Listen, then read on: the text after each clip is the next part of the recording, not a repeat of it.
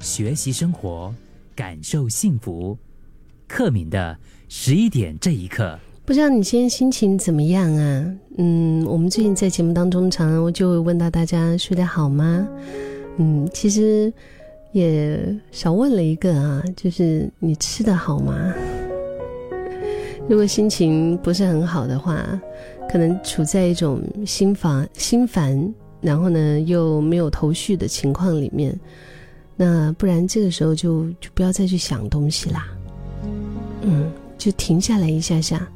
找一点别的事情去做，或者干脆吃饱饱，早点去休息，就给自己留一点空白啊，让你的问题会更快的有答案。就不管是自己认为，或者是别人认为，想太多的人，往往都会有几个共同点，比如说完美主义啦，在意别人的看法，习惯假设悲观的未来。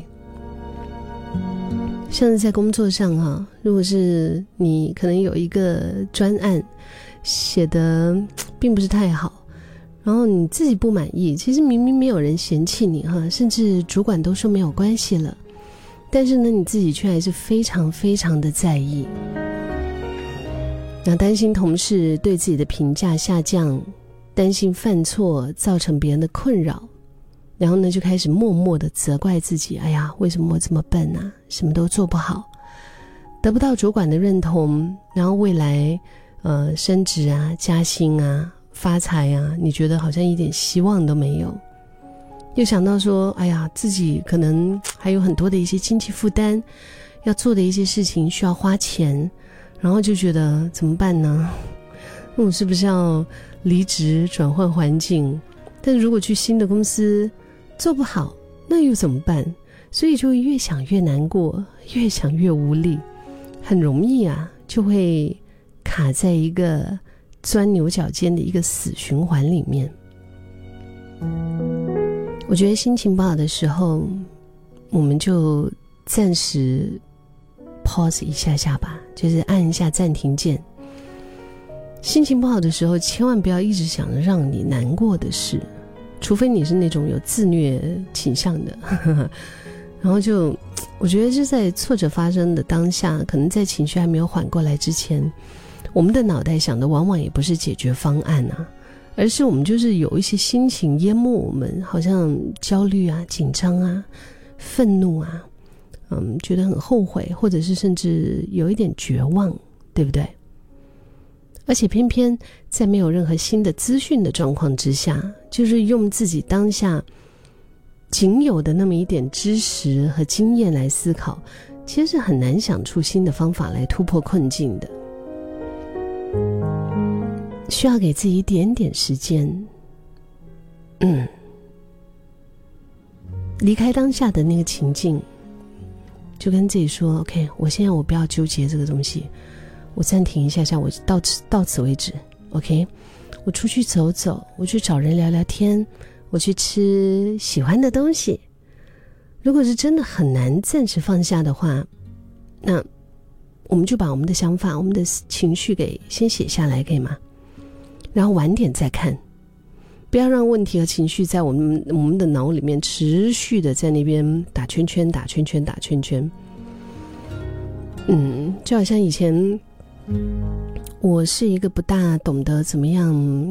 嗯，表达自己跟抒发自己的一些负面情绪。可是我有一个很好的一个途径，对我来讲啦，就是写日记。所以，可能我的日记里面也会有很多乱七八糟的 一些心情，你知道吗？但是至少写下去了之后，我觉得过后我又再回来看那个问题和情绪，它至少会比较稍微清楚一点，不会那么乱吧。嗯，就像在跟别人沟通的时候，我们也是要先搞定了自己的情绪，我们再来沟通所谓的正事。面对自己的挫折，其实也是一样的步骤，不是吗？直到我们的心情跳脱了负面循环的那个处境，这才存在着理性思考解决办法的空间。然后最后呢，也才能够发起行动，来正视、来直面我们的问题。如果是真的发现自己想太多啊，那也不必太过责怪自己，因为所有的心绪和思考，